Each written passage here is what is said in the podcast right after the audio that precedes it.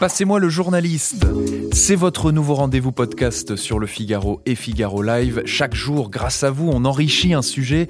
Vous avez posté une réaction, posé une question après avoir lu un de nos articles. Eh bien, son auteur vous répond. Allez tout de suite, direction la rédaction du Figaro. Bonjour Martin Couturier. Bonjour Pierre. Rédacteur en chef du service des sports du Figaro, sport24.lefigaro.fr. On revient avec vous sur ce séisme le décès de Diego Maradona. À 60 ans, il s'est éteint d'une crise cardiaque et il laisse des souvenirs à des millions de fans de ballon rond, dont certains témoignent hein, sur Sport 24 et Le Figaro. Le pragmatique nous écrit J'ai assisté, moi, à un match au San Paolo quand Maradona faisait partie de l'équipe de Naples. C'était Dieu sur terre qui entre sur la pelouse du stade. 80 000 personnes qui hurlent en même temps. Ça fait presque trembler les murs. C'est un phénomène. Martin Couturier, est-ce qu'on a la même image de Maradona en Argentine, pays avec lequel il a gagné la Coupe du Monde 86, et en Italie, à Naples, club avec lequel il a brillé. Est-ce que la, la tristesse est la même aussi? Oui, oui, on a vraiment l'impression effectivement que la tristesse est la même des deux côtés de l'Atlantique. Même tristesse, même incrédulité, même presse qui étale son nom et sa figure à la une et à l'intérieur de, des pages, des colonnes entières. Sa carrière, ses exploits, ses dérives, ses excès, tout est là tout est dit. Euh, des deux côtés, effectivement, aussi bien en Argentine qu'en Italie, les deux pays vraiment de Diego Maradona. Euh, en Argentine, j'ai envie de dire, c'est tout un pays qui est sous le choc, qui est dévasté. Une veillée nationale, trois jours de deuil, finalement, il est enterré donc ce jeudi. Euh, L'Argentine est un pays de foot, fou de foot. Comme on s'en rend pas bien compte forcément en Europe, les Argentins ont annoncé qu'il y allait peut-être y avoir jusqu'à un million de personnes sur la place devant le palais présidentiel pour les funérailles de Diego Maradona. Des, Argentins vont faire des centaines de kilomètres pour aller se rendre, honorer la mémoire de Diego Maradona. C'est un peu comme en France si Platini et Zidane décédaient en même temps, pour évaluer un peu la, le degré de tristesse. En Italie, j'ai envie de dire que c'est un petit peu différent quand même. L'émotion se concentre essentiellement du côté de Naples. Et sur cette petite place du quartier espagnol, où il y a une fresque géante de Diego Maradona, le maillot est bleu, la chevelure brune est, frisée. Il y a le numéro 10 aussi là sur la poitrine. J'y suis passé, moi, il y a trois ans. J'ai pris la photo. J'ai trouvé ça extrêmement émouvant et touchant. C'était un soir, il n'y avait personne. Mais il y avait ce Diego Maradona là qui était présent, ce joueur qui a marqué comme personne n'a jamais marqué un club, j'ai presque envie de dire, en l'occurrence Naples. Diego, il leur a apporté la lumière, il leur a apporté la gloire, il leur a aussi apporté le rachat d'une Italie du Sud pauvre par rapport au reste de l'Italie qui d'habitude gagne.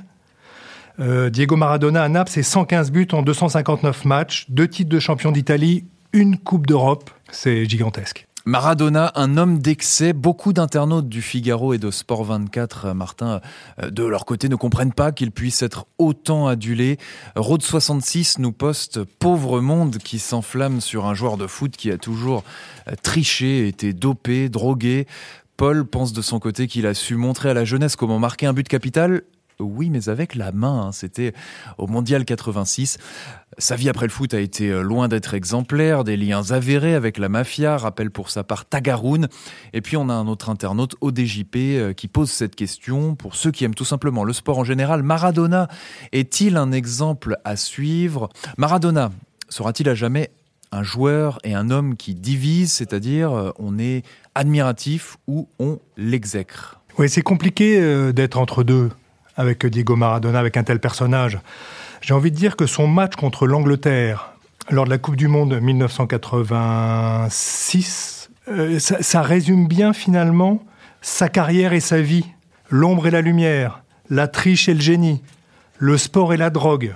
En quatre minutes, ce petit joueur, ce petit bonhomme-là, il marque un but de la main et quatre minutes, hein, il en signe un autre au terme d'un slalom extraordinaire, fabuleux comme on n'a jamais vu dans l'histoire du foot. Donc cette Coupe du Monde 86, elle reste comme son chef-d'œuvre. Et donc, c'est effectivement un personnage controversé, controversé Diego Maradona, et, sûrement pas un exemple pour les enfants. Suspendu pour usage de cocaïne, lien avec la Camorra du côté de Naples, fils illégitime. Pas beau, pas beau, mais un talent de dingue. Alors on aime ou on déteste, on admire ou on rejette, En tout cas, il laisse personne insensible, ça c'est clair. Et c'est tout, et c'est ça qui est important à dire, c'est que c'est tout sauf un personnage lisse. C'est-à-dire que lui, au contraire d'autres, a pris des positions politiques et sociales importantes.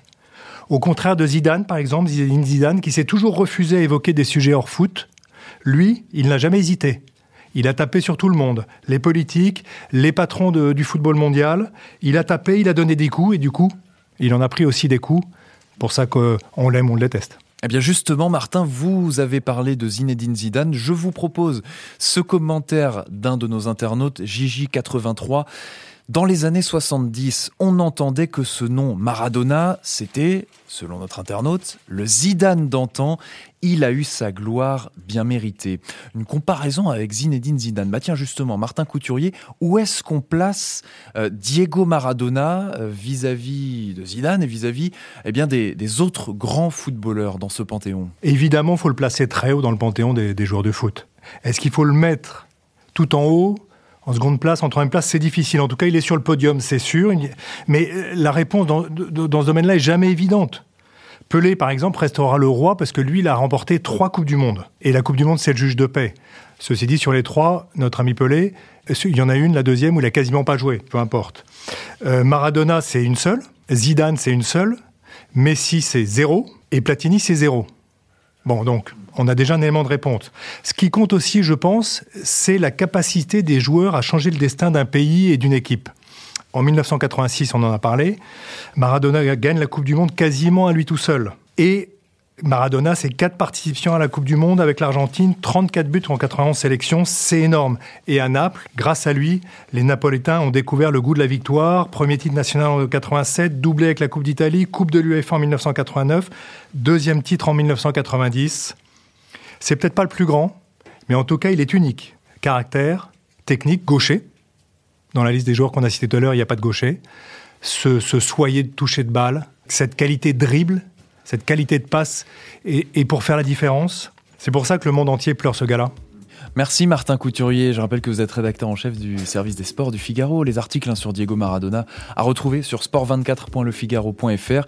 Et vous, chers internautes, on attend vos réactions, vos questions sous tous nos articles hein, pour vous passer le ou la journaliste.